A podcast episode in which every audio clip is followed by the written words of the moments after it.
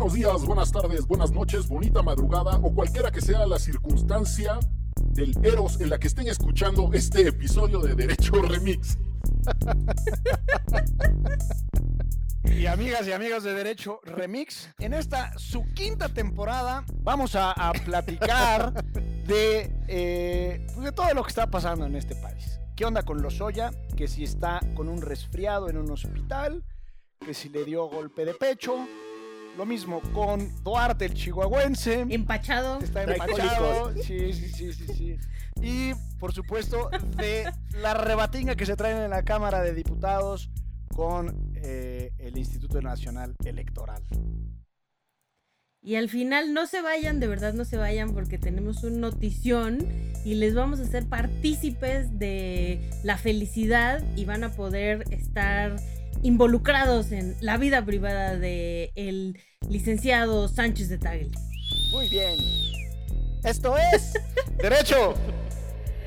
Remix. Vámonos. Divulgación jurídica para quienes saben reír. Con Ixel Cisneros, Miguel Pulido y Gonzalo Sánchez de Tagle. Derecho Remix. Se- semana de cuarentena. Ya no sé si estamos en cuarentena o no. Lo que sí es que eh, nosotros seguimos en actividades suspendidas. Y es un gusto volver después de la pequeñísima pausa al terminar nuestro episodio número 100. Cuatro temporadas, arrancando la 5T. Y aquí estamos. ¿Cómo están mi querida Chelagüera y mi querido Gonzalo? Todo bien, fíjate, yo no te puedo decir que cuarentena porque ya son más de 40 días, pero yo sí me sigo quedando en mi casita. Y sigo y seguiré. No salgo ni al súper porque además la gente ya se cola en los súpers, entonces este ya pagué, tengo el privilegio de poder pagar mi membresía de una aplicación y me los traen a mi casa. O sea que ya no salgo, pero más que pasa acá la perra, que además es aquí mismo en mis edificios. Ira nomás. Es donde me da el aire. Ira nomás. ¿Tú, manito? Yo muy bien, yo también, ya sufriendo la pandemia de la desinformación. No sé en qué semáforo estamos, si aún tenemos semáforo, cuáles son los Naranja. colores del mismo este, y qué implicaciones tiene. Este, y por cierto, un dato coctelero, eh, el término cuarentena surgió en la Edad Media a, a raíz de la peste negra, la famosa peste bubónica, y no es que en ese momento supieran que durante 40 días te tenías que encerrar, su único referente era bíblico y recordarán eh, que Jesús de Nazaret estuvo 40 días en el desierto. Y por eso es que se inventó el tema de encerrarse los 40 días, un poco para emular eh, a- a- al nazareno. Mira tú, porque en el embarazo sí son cuarentena y sí son 40 días. O sea, después del parto tienes que aguantar vara la cuarentena. Claro. Aguantar vara la cuarentena es que, que no puedes echar pasión. Exacto. Exactamente, Muy exactamente. bien. Oye, pero entonces cuarentena vendría siendo más bien como un, Un, un concepto, concepto más amplio, ¿no? Sí, sí, sí. que supone Que aislamiento. puede haber cuarentena de 10 días. Sí, o sea, cuando eh, viajas con un perro y te dicen que lo van a poner en cuarentena, no necesariamente significa 40 días, significa que lo aíslan un tiempecito. Un tiempecito nomás. Pues sí. Pero muy bien. eh, la producción nos mandó una lista de temas hasta donde entiendo que tuvo a bien recuperar de las redes sociales y de distintos comentarios que nuestras hordas, que las masas, eh, los grupos eh, numerosos de seguidores que tenemos tuvieron a bien comentar en la internet. Y eh, pues la lista está tan larga que parece casi que... eh, Lista del Super de Excel. Exactamente. su aplicación. De, de lo que pide. No, yo me recordó más bien como al, al Cardex de mi, de mi universidad, así como todas las listas de materias que tenía que llevar. Y como no nos va a dar tiempo para todo, yo lo que les quería proponer es que empecemos por uno de los temas que anda más ardiente ahorita, que es eh, hablando de pedir a domicilio. Pues el presidente de la República se mandó a pedir a domicilio nada más y nada menos que al Emilio Lozoya. Eh, se lo trajeron en un avión, en un vuelo eh, privado, no porque sea de una línea comercial, sino porque solo venía él en ese, bueno, él y acompañado por alguien más, en un Abogado viaje, seguro, ¿no? pues yo supongo, en un viaje eh, de una aeronave oficial en donde lo trajeron de España para Mexicalpango de las Tuníferas. Y eh, pues nada, que trae la maleta cargada de chismes el muchacho. Y pues así. Y de videos, ¿no? De videos, emulando al mismísimo Bejarano, maestro de los videoescándalos. Bueno, no a Bejarano, a Carlos Ahumada.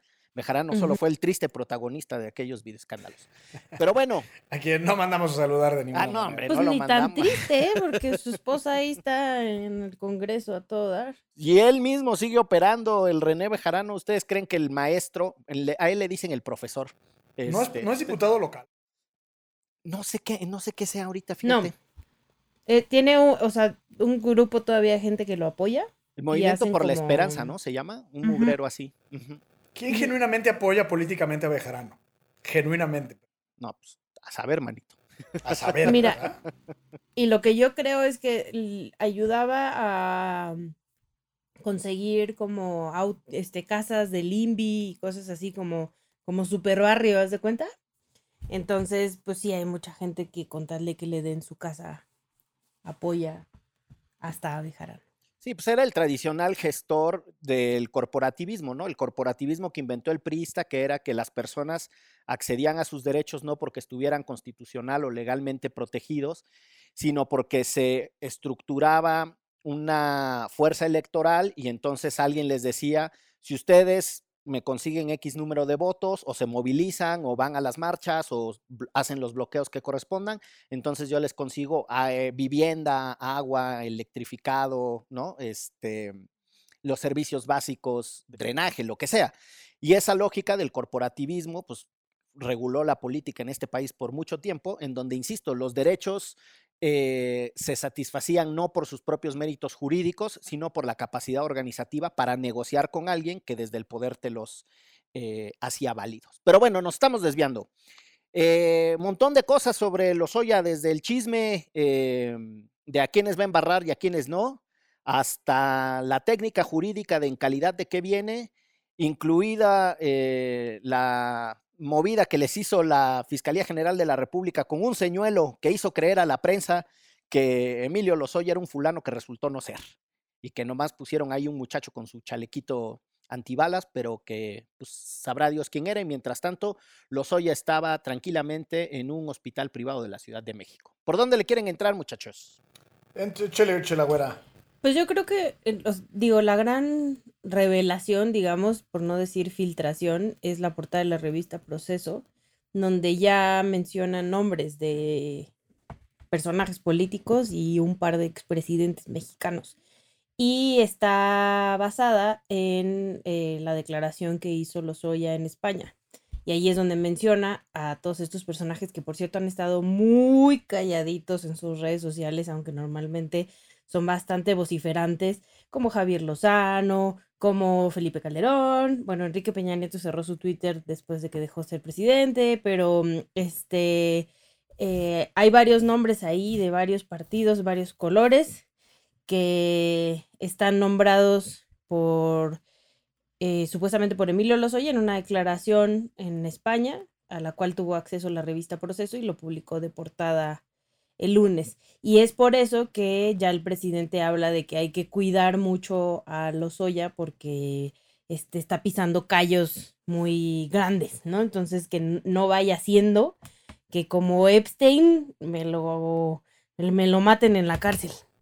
Se No, suicide, no. se suicide de un Se balazo suicide, él mismo por la comillas, espalda. comillas. él mismo por la espalda, ¿no? Hubo un, hubo un juez hace muchos años, este, si mal no estoy, Polus Kanga, puede ser, me está fallando la Sí. memoria, Polus Kanga, ¿va? que un magistrado del- de la Ciudad de México que se disparó a sí mismo por la espalda en un peritaje muy extraordinario. Pero bueno, otra vez me estoy desviando. Manito, Ah, muy bien. Fíjate que a mí lo que me parece muy interesante de, del caso de Lozoya, bueno, son dos cosas. En primer lugar, eh, lo que hemos platicado ya muchas veces en este programa, que es principalmente el hecho de que esta cuarta transformación está agarrando parejo en contra de toda la administración anterior, ¿no? Eh, eh, hay varios ya. Lamentablemente, el exsecretario de Comunicaciones y Transportes se fue al inframundo, al Hades, vivito y coleando. Bueno, pues eso es una Pues sí, ¿no? contradicción, pero se fue libre de toda culpa, ¿no? Eh, y de toda imputación de responsabilidad. Pero en ese sentido, eh, siempre en este caso hay dos, digamos, vertientes. La primera es la estrictamente jurídica, judicial y de justicia, es decir, que se meta a la cárcel a los corruptos que desfalcaron al país. Eh, quizás, y es, es, una conversión mucho de sobremesa, eh, habrá quienes estén de acuerdo y quienes no, pero pareciera ser que el sexenio más corrupto de los últimos, eh, pues no sé si 50 años, ha sido el de Enrique Peña Nieto, ¿no? Eh, y no solo es lo que se robaron, sino lo que, lo que dejaron de hacer con esa lana. Y el otro... Yo creo que solo Peña Nieto no está de acuerdo con tu imputación. Ah, porque luego, luego hay algunos, algunos, algunos fervientes militantes eh, contrarios a López Obrador que dicen que no, que no estaba tan mal la cosa, ya saben, ese tipo de, de apreciaciones. Eh, y la otra es el manejo político de, de estas detenciones. Eh, sin duda alguna, quizás es inevitable el manejo electoral de estas órdenes de aprehensión y extradición y demás. Y, y, va junto con pegado. No porque tenga un beneficio electoral significa que no se debe de hacer, ¿no? Si eventualmente es un beneficio que Morena o esta administración pueda tener para las elecciones intermedias, pues quizás es incluso una consecuencia de, pues, digamos, ejercer la justicia en sus términos. Eh, también lo hemos platicado aquí sobre la justicia selectiva y la utilización de la unidad de inteligencia financiera como el verdadero motor para hacer las investigaciones en este país, cosa que deja de alguna u otra manera medio en mal lugar a la Fiscalía General de la República. Y otra cosa es ya propiamente el procedimiento. Se ha hablado mucho del famoso criterio de oportunidad. Eh, Eso es lo que les iba a pedir que me explicaran.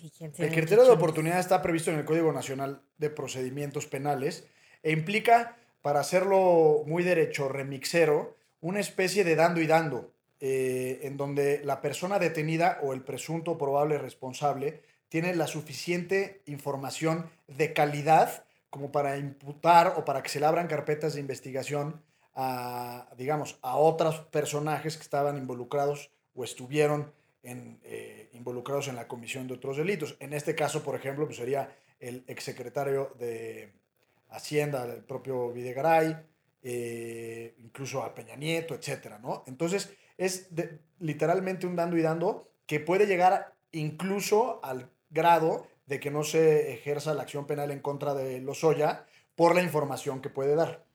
Yo hice ahí mi tarea, ¿eh? Ven, hasta leí una, el diario oficial de la federación, nada más para que vean que se pega eso que ustedes hacen. este, pero sí dice que si aceptas este como este dando y dando, tiene que haber un resarcimiento de daño a las víctimas, ¿no? Sí. Y entonces tendría, exacto, tendría que regresar todo el billetiza, billetísimísimísima, que ni siquiera nos imaginamos cuánto es que se llevaron él y su familia, ¿no? Porque recordemos que su mamá y su hermana están en prisión domiciliaria también. Y creo que eso es en gran parte la forma en la que se presionó a Lozoya para que se entregara, porque además justo salió una nota también de la jornada que decía que el papá de Lozoya es el que estaba viendo todo esto desde diciembre con la fiscalía. Y pues tiene mucho que ver si tu esposa y tu hija también están en prisión domiciliaria, pues sí le dices como, oye, mi hijo, creo que estás aquí regando el tepache, ¿no? Toda tu familia este, puede, puede estar en el botiquín muy pronto. Sí, y nada más para concluir antes de que el manito haga uso de la voz, este, que este, este criterio de oportunidad pues es de alguna forma novedad en México, lo mismo que con los criterios de, determinación anticipada del procedimiento penal, un poco lo que hemos platicado de, de César Duarte, el veracruzano, eh, para no confundir con el chihuahuense. Eh, pues digamos, esos beneficios que la ley eh, te puede eventualmente dar bajo la idea de que cooperes, que reconozcas. Javier Duarte. Y dije César, ¿verdad? Sí. Sí, Duarte, el veracruzano, Javier. Javier. El famoso Alex Huerta, ¿no? Exactamente. Este, y nada, pues eso. Este, hijo mano, sí me acordé del, del, Alex Huerta y su bigotito, qué cosa. Sí, nada. Este, tengo un comentario técnico a propósito de lo que dijo Ixchel. Eh, perdón si es demasiado eh, de precisión jurídica, pero cuando estabas leyendo el diario oficial de la Federación Ixchel, ¿no se te subieron los calores? Porque a Gonzalo y a mí sí como que nos empieza a dar así como que nos, nos, suena una música saxofonista así, como Yo la verdad lo hice muy a huevo, nada más para entender. Sí, Miguel así y yo como que empezamos a escuchar los, la música, el soundtrack de los puentes de Madison, ¿no? así se empieza, ¿eh? Se empieza leyéndolo medio a huevo y luego se hace una pinche cosa así bien seductora, bien cabrón. Hasta que se te pone el ojo de huevo, ¿no? espero que no, que esas no sean mis pasiones, honestamente. Acuérdate que aquí lo- los elementos eróticos son muy, muy, muy raros, mi querida Chela Güera. Eso es más fuerte que tú, no lo vas a poder controlar. Pero bueno, eh, la otra cosa, eh, ya volviendo al tema de, de Lozoya, Ixchel decía, pues, parece que va a pisar eh, callos, bueno, una referencia a callos muy grandes o, o que, que- que se va a llevar a gente, Dolorosos. a- a- a gente entre las patas. Y eso me recordó aquella frase de Pancho Barrio, de que ahora sí iban a caer eh, peces gordos. Cuando Pancho Barrio, para quienes no lo recuerden, fue el titular de una secretaría que se llamaba la SECODAM, la, Sec- la Secretaría de la Contraloría y Desarrollo Administrativo. Y después se convirtió en la Secretaría de la Función Pública. Eh, y ahí Pancho Barrio, que fue nombrado por Fox en esa eh, intensidad y efervescencia que había cuando ganó el primer eh, partido de oposición después de 71 años del PRI, eh, amenazaron con que iban a desmontar la estructura de la corrupción y tal. E incluso muchas personas no recordarán, pero al interior del gabinete de Fox había un debate si el nivel de transición que se había logrado tras 71 años del PRI requería investigaciones del pasado en dos vertientes, violaciones graves a los derechos humanos y corrupción estructural. Eh, y ese era un debate que había entre quienes decían que había que negociar con un PRI doblegado y Y quienes decían que no, ¿verdad? que había Por que lo que- aniquilarlo. Evidentemente decidieron que no, malhicieron el tema de la investigación de los delitos del pasado con la famosísima FEMOSP, que era la Fiscalía Especial versus Jackson, que tenía, ya después era movimientos sociales y hechos históricos acontecidos en el no sé cuál, bla, bla, bla. Y este... Estaba Acteal, ¿no? Según me recuerdo. En la FEMOSP era en realidad eh, 68, 71 y eh, guerra sucia contra las guerrillas. Y había un informe de la. CNDH de 500 y tantas desapariciones, eh, tan solo en Guerrero, y bueno, todo ese contexto, pero la corrupción nunca se investigó. Y Andrés Manuel, eh, paradójicamente, ha jugado públicamente con el, con el lenguaje verbal al tema de la mano blanda. No, ir contra los del pasado es perder el tiempo y la chingada. Y una cosa es la que dice, y otra cosa son los mangarriazos que les va zorrajando a estos cabrones. Eso me parece muy singular, porque no es cosa menor, ¿eh? O sea, todo el tiempo Por lo menos miedo tienen. pues sí, y esa es la segunda parte a la que quisiera ir, que eh, Gonzalo decía, esto tiene un valor para las intermedias. Yo creo que tiene un valor para las intermedias, no porque la gente vaya a razonar su voto, es una intuición mía, no tengo ningún elemento eh, científico de, que lo sustente, pero no creo que los casos de corrupción sean suficientes para que la gente prefiera un voto por otro. Lo que sí creo es que con esto está aniquilando a lo que quedaba de oposición. Los está pulverizando, porque ya lo dijo Ixchel, están calladitos, cabrón. O sea, están De no ser por Vanessa Rubio, que fue la única que avisó que se iba a la academia casualmente. Y, casualmente. y de consultora. Eso hay que platicarlo porque es un caso muy interesante. Sí, este, Porque tiene sí es medio raro. Cuando les truena la cosa senadora, de repente deciden irse a la academia. Eh, Alejandro Poiré, cuando era el titular de prerrogativas del IFE, y de repente se armó un desmadre con, eh, con todos los dineros y los partidos políticos contra él y tal, de repente dijo que se iba a la academia Harvard, a un puesto súper rascuachón, y después regresó ya a trabajar en el gobierno de Calderón. Pero bueno, Hoy ando muy disperso y otra vez me estoy desviando. Y la última cosa a la que quisiera entrar es a lo que decía Gonzalo a propósito de los criterios de oportunidad, si el fulano es testigo protegido, si es testigo colaborador, si en realidad eh, le va a alcanzar el manto de impunidad para todo el mundo, la chingada. Y ahí yo creo que utilizando la reflexión de, de Gonzalo de que todo esto es novedoso en México, eh, hasta cierto punto eh, tenemos que reconocer que estamos en una etapa de aprendizaje. No quiero eh, suavizar la crítica que se le puede enderezar a la Fiscalía General de la República. Yo creo que hay que ser contundentes contra, contra la Fiscalía, pero en simultáneo hay que reconocer que estas eh, herramientas jurídicas, si bien no son novedosas en su, en su aprobación, o sea, muchas vienen de las reformas del 2008, otras de las del 2011 y otras posteriores como la del Código Nacional de Procedimientos Penales, pero sí son de reciente implementación porque la chingada eh, Fiscalía, entonces Procuraduría General de la República, con Peña Nieto, no implementó absolutamente nada de esto.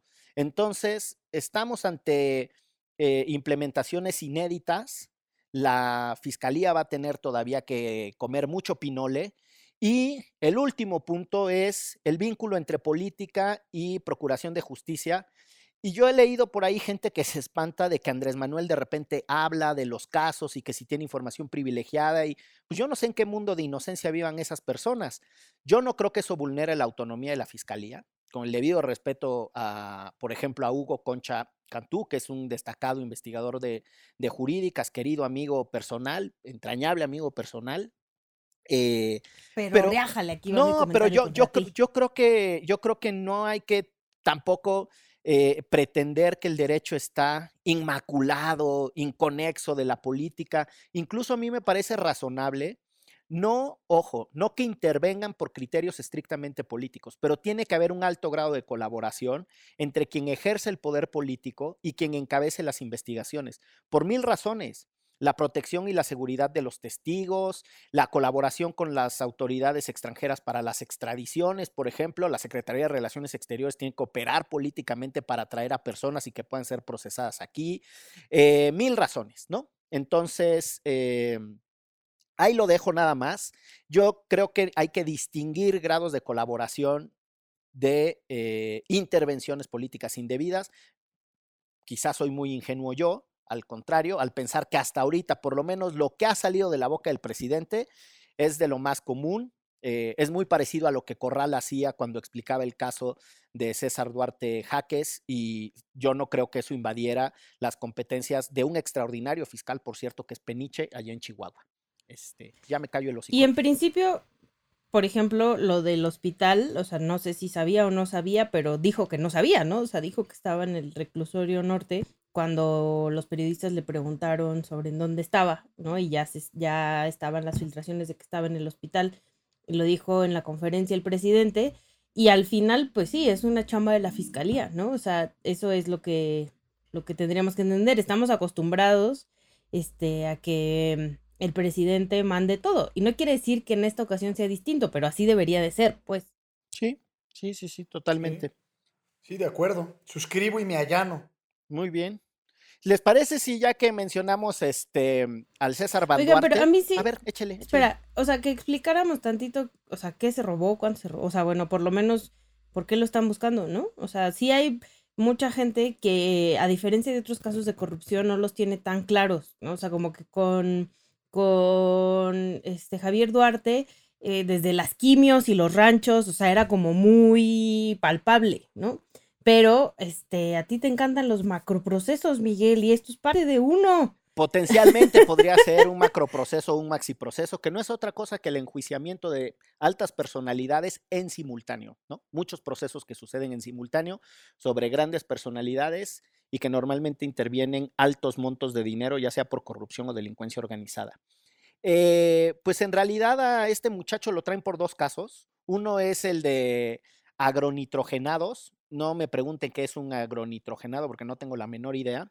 Son eh, fertilizantes, es una, era una planta de fertilizantes. Ah, pues ahí está. Y em, lo que sucedió es que hicieron una maroma financiera, eh, compraron chatarra eh, en un precio muy, muy elevado, a pesar de que múltiples informes externos de evaluación del valor de la compañía y la pertinencia de su compra decían directamente que no había que cerrar esa operación. Eh, y bueno, pues esa es obviamente una defraudación al erario, pero además pues puede haber ahí otras eh, conductas ilícitas como pudieron haber sido la alteración de los estados financieros, etcétera, etcétera, ¿no? Ese es uno de los casos. Y ahí, ahí en el caso de Fertinal, que es esta este, empresa para fertilizantes, hay un reportaje de Penilei Ramírez, que ahora trabaja en Univision y en ese entonces estaba en Reporte Indigo, en 2014, que habla justo de eso, ¿no? Y es la, es como el primer indicio de que algo estaba pasando ahí en la parte de pues, que, que estaban comprando cosas a sobreprecio y no se sabía el fin de ese dinero, ¿no? Sí, y hay una pequeña nota Eh, porque estas operaciones ya se dieron en el contexto en el que la reforma energética, perdón, había aprobado supuestamente la modificación a el, gerenciamiento de Pemex, ¿no? Para que pasara de ser una empresa de Estado así muy básica, que en realidad era... eh, La paraestatal, ¿no? una paraestatal exactamente, a una empresa productiva del Estado, ¿no? Que era como, un- que, era como la innovación. Y eso suponía que el Consejo de Administración eh, seguía prácticas mucho más próximas al mundo corporativo, con estándares mucho más rigurosos de visión eh, estratégica y también de, de la gestión interna de las propias finanzas. Pero bueno, pues ahí te das cuenta que eh, pues mucha sofisticación en la ingeniería institucional no significa necesariamente transparencia. Eh, Bueno, y hay una cosa, hay una cosa relevante ahí, perdón. eh, que aparentemente estas operaciones se dieron como consecuencia de, un, de unos dineros que recibió Lozoya en la campaña de Peña Nieto de Odebrecht. Eh, Y ese es el otro caso, ¿no? Sí, el de O sea, es el segundo. Ajá, es que una agronitrogenados es una y, y fertinal, son dos plantas, ¿no? Y Sí. una, una en realidad, la- compran las dos plantas y después lo que sucede es que una de esas plantas le empieza, empieza a hacer operaciones con, con Odebrecht u Odebrecht, como le quieran decir, em, porque no soy yo quien para corregirles la pronunciación a nadie, pero este, ahí lo que sucede entonces es que lo que, lo que narra em, en, el, en las declaraciones el mismísimo Marcelo Odebrecht, en, en sus declaraciones juradas, es que ellos le dan dinero a Lozoya a cambio de que después, cuando estén en el poder, eh, ellos hagan den operaciones, contratos. exacto, y les den contratos también a, a valores sobreestimados. Entonces, pues esas son las dos operaciones por las que se lo Sí, están y ahí es donde está el vínculo directo con Peña Nieto y Videgaray, ¿no? Exactamente. Y no solo eso, si me apuran, aquí hay un eh, pequeño matiz que ha estado muy olvidado. El abogado de la campaña de Enrique Peña Nieto, el que era el responsable de, eh, vamos a decirlo así, de la seguridad jurídica de esa campaña, era Cervantes. Sí, A quien Raúl Cervantes. intentaron, Raúl Cervantes, a quien intentaron hacer ministro de la corte. Y tal Y vez no lo recuerden. Y bueno, fue, fue lo intentaron hacer fiscal y fue procurador. Pero no solo eso, quien estando en el Senado renunció al Senado para poder tener los plazos y poder ser nombrado ministro de la Corte, alegando, así como Vanessa Rubio, que se iba a la academia. O sea, yo no sé qué, qué pretenden cuando dicen que se van a la academia, así de, este, ahorita vengo, voy a la academia. Sí. Y Los académicos raro. deberían de estar muy molestos. Bastante. Enfurecidos que les maltratan. No, pero la falta de respeto institucional, ¿no? Imagínate el privilegio que debería implicar ser senador o senadora de la República y decir que te vas a la academia y a ser consultora. Por razones personales, ¿no? Sí, está, Ay, nada más. está florindongo. ¿Les parece si hacemos una pausa y Una regresamos? Hacemos la pausa. Este, esto es ¿Derecho? Remix. Ayúdanos a llegar a más personas y seguir elevando el debate. Conviértete en nuestro suscriptor en patreon.com diagonal antifaz.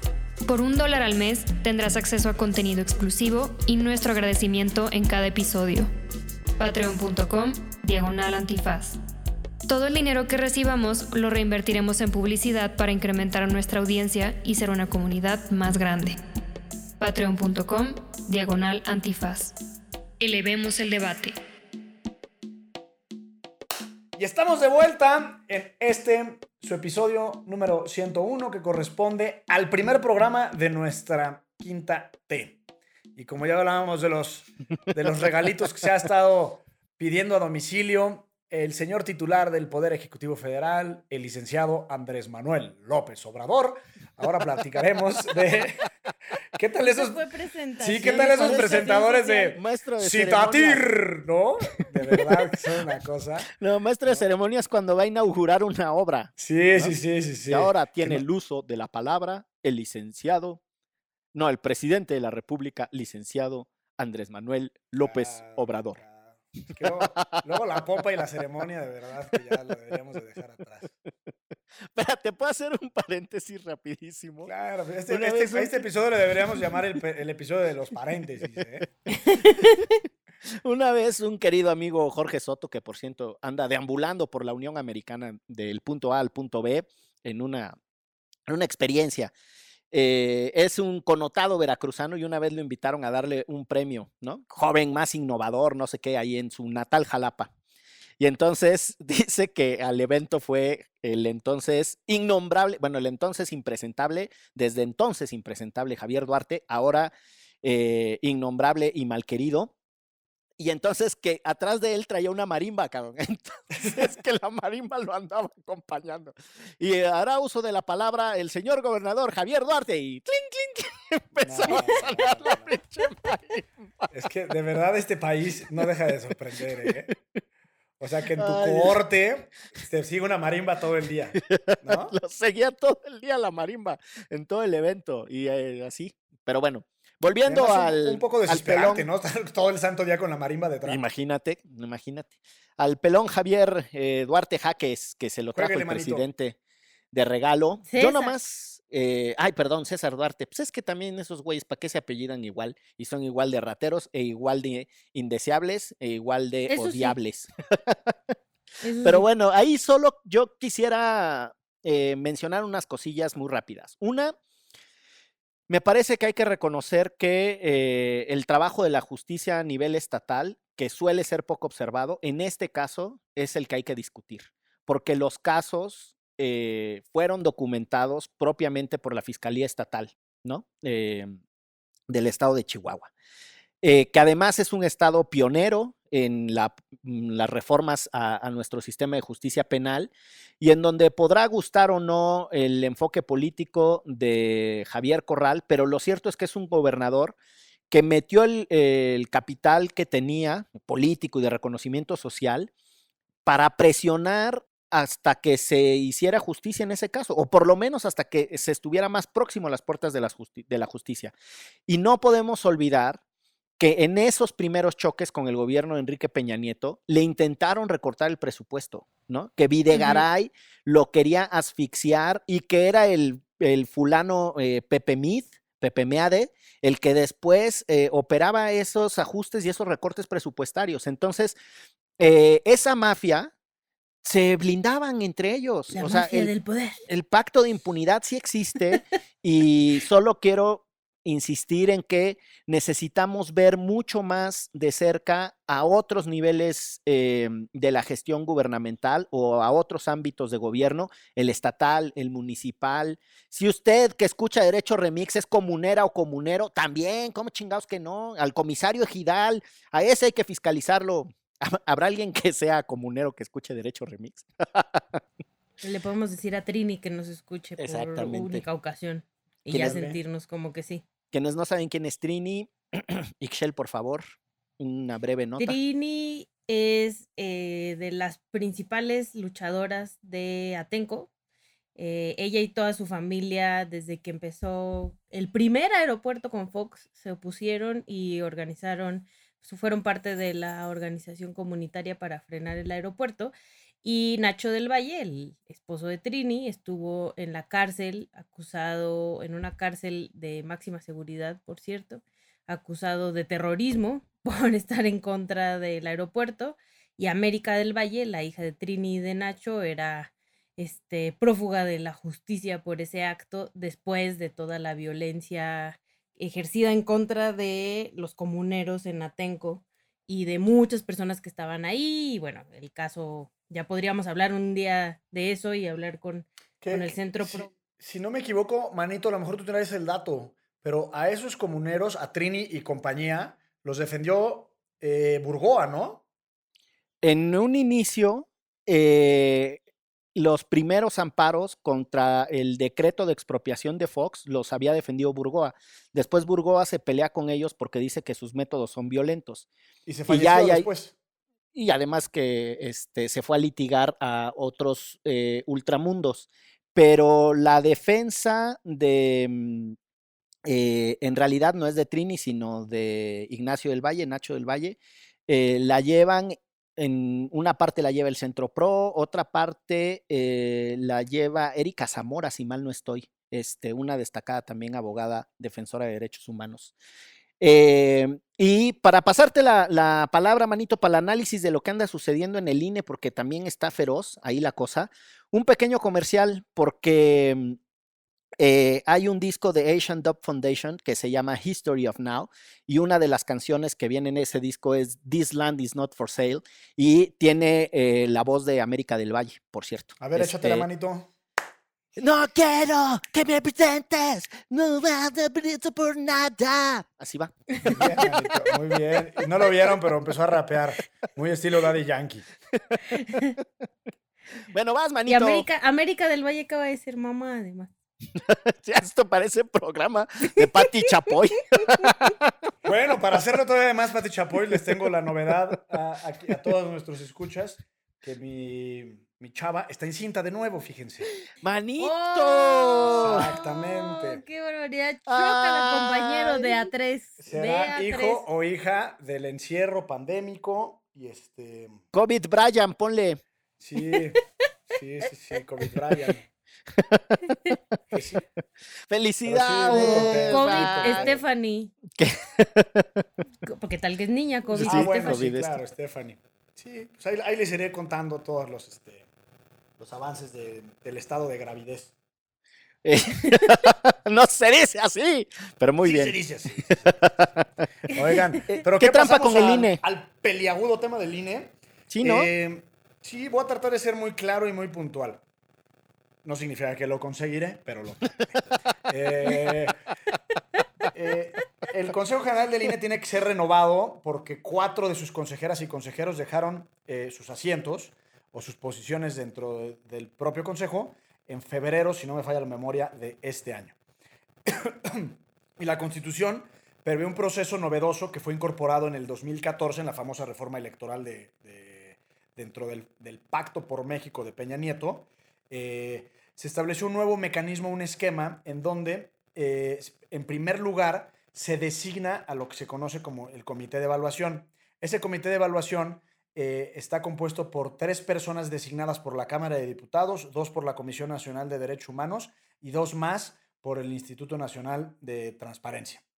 Eh, eh, y son designados, es decir, no es un proceso electivo. Y este comité es el encargado de recibir todas las posiciones o las postulaciones, mejor dicho, de todas aquellas eh, mujeres y hombres que deseen ser consejeros del Instituto Nacional Electoral. Este procedimiento se retrasó considerablemente precisamente por la pandemia. Eh, y habrá, será hace unas tres semanas, más o menos, que la Comisión Permanente del Congreso de la Unión, ese- este órgano que funciona en tanto que las cámaras están en receso, eh, resolvió eh, acordar un periodo extraordinario para la Cámara de Diputados precisamente para que se terminara con este proceso de selección de estos cuatro consejeros. Eh, ¿Y qué fue lo que sucedió? Seguramente quienes nos escuchan han oído que John Ackerman ha estado muy, muy, muy peliagudo con el tema del INE y que si debería de estar John Ackerman o no dentro de este comité, etcétera. Bueno, John Ackerman es integrante de este comité que seleccionaría a cinco personas por cada una de las vacantes. Además de John Ackerman, por ejemplo, está Ana Laura Magaloni, quien fue Candidata. eh, eh, pro- Propuesta. Sí, fue candidata a ministra. Está Blanca Heredia, una mujer eh, que le sabe mucho a temas de educación. Está Diego Valadez. y hay otras tres personas con quienes me Está Pepe Roldán Chopa. Gran maestro Pepe Roldán Chopa, administrativista, querido amigo también. Lo que quiero decir con esta lista, nos caigan o no nos caigan bien, yo en principio de los que comenté tengo buena opinión, eh, es un, digamos, un comité plural, ¿no? Eh, no está, digamos, ni muy marcado hacia un lado ni hacia otro, y en términos generales, creo que por su propio perfil y trayectoria responden por la institucionalidad y no a, digamos, a órdenes o instrucciones de, de partidos, ideologías o corrientes políticas. Eh, y el caso es que, bueno, en efecto, se designan, se nombran o se pasan a la mesa directiva de la Junta de Coordinación Política de la Cámara de Diputados estas cinco quintetas. Dos son de mujeres en su totalidad y las otras dos de hombres para garantizar la equidad de género. Y resulta ser que una vez que están estas cinco quintetas ya designadas, eh, el procedimiento como debería de ser es que se pasa al Pleno de la Cámara de Diputados para que se vote. La propia Constitución reconoce que debería de existir en principio un, un consenso o una negociación para que, pues, digamos, fluya de manera correcta. Si e- es el caso que para la fecha no se eligen eh, por el Pleno, eh, la Cámara de Diputados todavía tiene una segunda chance, que es por auscultación, que es, digamos, una especie como de método del azar. Se mete en, una, en un pocito y se saca un nombre y esa persona Como será cuando la escogíamos que- temas en la tototómbola de Derecho Remix. Exactamente. o en la tototómbola de Exacto, Morena, ¿no? como sacan sus Eh, candidatos. Y si la Cámara de Diputados, por digamos, por, por peleoneros, no llega a la tómbola, esa tómbola pasa a la Suprema Corte de Justicia de la Nación. Eh, sería de una incivilidad extrema que la Cámara de Diputados ni siquiera se pudiera poner de acuerdo en hacer una tómbola, ¿no? Pero bueno, ya para concluir, eh, eh, hacia, digamos, el lunes y domingo de la semana en que salga este episodio, un buen grupo de diputados y diputadas de Morena y del PT, digamos, un poco liderados en este caso por el diputado número 501, que es John Ackerman, eh, eh, pues impugnaron estas quintetas bajo la idea de que no representaban en realidad el valor de la cuarta transformación, que sus perfiles no eran los idóneos y correctos, y etcétera. Y lo que querían era reponer el procedimiento, cosa que hubiera sido extremadamente grave, porque pues es prácticamente como que eh, México hubiera tratado de repetir el partido contra Holanda por el no era penal, ¿no?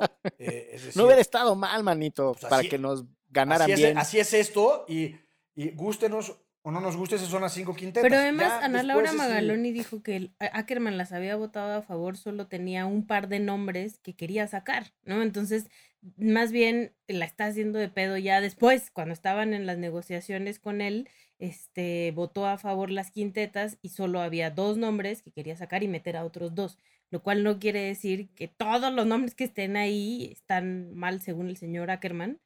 Y al final es uno contra todos los demás. Claro. Y bueno, el chiste es que Mario Delgado como que no, no, no se dio a las presiones. Con Carmen Aristegui reconoció eh, que esa- esas listas, esas quintetas son las que van a ser votadas y sobre esas listas se va a consensar eh, y que no se va a reponer el procedimiento. Y pues digamos que eso sería el planteamiento general. Eh, y pues sí, ya para no extenderme más, tengo muchos otros datitos, pero, pero los dejamos para, para después. Suelte sus datos, manito, no, no se que inhiba. antes del 2014, en el artículo 41 de la Constitución, para que vean el avance democrático en la elección de los consejeros del INE, eh, no establecía ningún comité de evaluación ni nada. Eran los propios grupos parlamentarios quien, a través o por medio de una consulta pública, co- cosa que significa nada, eh, elegían eh, a, los, a las personas, hombres y mujeres, que eventualmente fueran consejeros del IFE.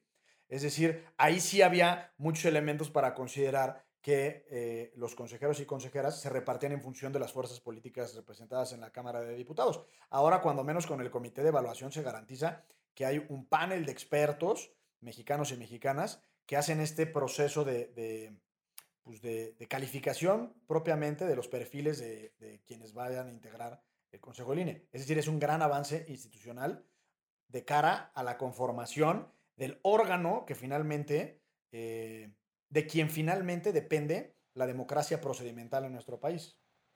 Y además, o sea, eh, salió a decir Mario Delgado, ¿no? Que ninguno de los candidatos tenía como ni un acercamiento, ni un este roce con Morena, ¿no? O sea, como decir, nosotros no metimos mano para que sea alguien eh, cercano a nosotros. Y lo que quiere hacer Ackerman es eso. O sea, es como abiertamente decir, ninguno de ellos tiene nuestra ideología y entonces por eso sí, sí. queremos y es como, no, mano, pues se supone que no tienen que tener la, o sea, no ser cercanos a ningún partido, incluso en el que tú estás. Sobre todo en el que tú estás, pues, el partido Sí. en el poder, ¿no? Ahí hay, ahí hay un montón de, de cosas que dan para, para la rebatinga. Una reflexión muy básica es la interpretación sobre los eh, alcances de las negociaciones entre mayorías y minorías.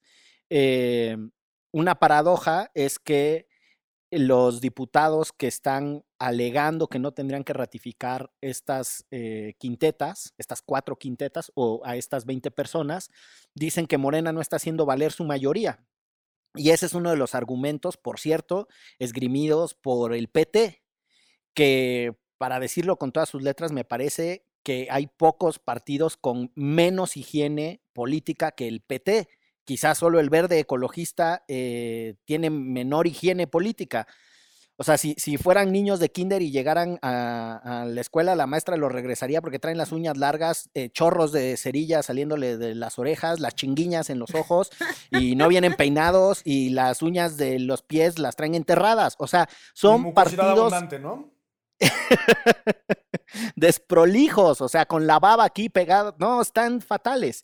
Y bueno, esos partidos están alegando que eh, sus fuerzas políticas no están haciendo valer la mayoría, cuando paradójicamente lo que Ackerman está alegando es que no se deben de imponer las cosas por mayoría y que tienen que negociarse las cosas por consenso, haciendo valer su voto minoritario, publicado, por cierto, en el diario oficial de la Federación, y que pues tampoco es una gran pieza eh, ni jurídica ni política, pero bueno. Y la otra cosa que, me parece muy interesante es la innovación para el régimen jurídico mexicano de estos comités técnicos de evaluación. Eh, hace muchos años, tendrá por lo menos 12 años, eh, hicimos una investigación eh, con Tania Sánchez Andrade, a quien además aprovecho para mandarle un saludo, que se llamaba Construyendo Legitimidad y Confianza. Eh, que por cierto no se utilizan los gerundios en los títulos de las cosas. El nombre correcto debió haber sido construir legitimidad y confianza. Esa es una cosa que nos dejó el inglés, como ellos dicen, building eh, legitimacy and trust. Este, pues entonces le pusimos igual, porque era además un texto en los dos idiomas. Pero bueno, Otro paréntesis. otro paréntesis. Y ahí, este, una de las cosas que documentamos es que los comités técnicos de evaluación tienen una larga tradición en los sistemas parlamentarios. En- Desde los 80 en Canadá, eh, un comité técnico externo de evaluación le presenta ternas al primer ministro canadiense para que así se elija quienes integran la Suprema Corte de Canadá y el modelo lo replicó después otros países de- del sistema que se le conoce como Common Law y muy particularmente de la Commonwealth, eh, Nueva Zelanda, Australia, etcétera. Es decir, comités técnicos de evaluación ya tienen un antecedente en el, en el derecho comparado, pero la novedad en México apenas aterrizó, ya nos decía el abogado más laureado y más reproducido de el Zoom, Jitsi y otras plataformas como Riverside FM, este, desde la reforma de 2014. Yo creo que eh, apalear en este momento un método con estas características, otra vez pone en entredicho las posibilidades de innovar y acercarnos a métodos que sin que estén eh, así puritanos, este, eh, no sé cómo decirlo, como, como totalmente inmaculados, pero sí tienen eh, elementos más robustos que solo la discusión política. No es que la discusión política por sí misma sea malo, el acuerdo político es suficiente para, para darle legitimidad a las cosas, pero cierto respaldo técnico no les viene mal y en esas estamos ensayando cuando sale esta rebatinga y este berrinche. Y pues hasta ahí mi comentario, fíjense. Es cuan- Es cuanto. Coincido, Oigan, Sí. ¿les parece si para despedir el, el episodio le pedimos a quienes escuchan este programa que participen con el hashtag debería llamarse Derecho Remix y que le sugieran nombres al abogado más laureles para el- la cría en proceso? ¿Cómo ven? Sí, pal, pal, palga- palgameto, ¿no? El huevo o cigoto. Susana a distancia. Ándale. ¿Va? Pues va, Juegue, que se arranquen, juegue. que se arranquen. A ver, a ver a cuántos nombres llegamos de recomendaciones. Y yo no puedo, sino em, abrazar tu felicidad, manito, porque tienes el, tienes el rostro compungido. Mi, no sé si leíste eh, la teoría de la justicia de John Rawls antes de. Entonces, pues, no, no, digo, antes de, de- de proceder. Estabas, este, si andaba. Ah, ya te ¿A entiendo, cuál- ya te entiendo. ¿Cuál fue el acto te- motivacional? ¿Cuáles No, fueron fue tus hard, mariscos? Fue hard, fue hard. H.L.A. Hart. Sí, sí, H.L.A. Hart y la norma hipotética fundamental. Híjole, qué prendidez. Muy bien. pues muy bien. Un abrazo entrañable. Este, y pues qué bueno tenerlos en la 5T. Muchos programas de esto. Gracias eh, a Tebo y a Carla. Y pues ya, ¿no? Y nos, y nos escuchamos. Adiós. Nos Esto es Derecho. Remix. Divulgación jurídica para quienes saben reír. Con Ixel Cisneros, Miguel Pulido y Gonzalo Sánchez de Tagle. Derecho Remix.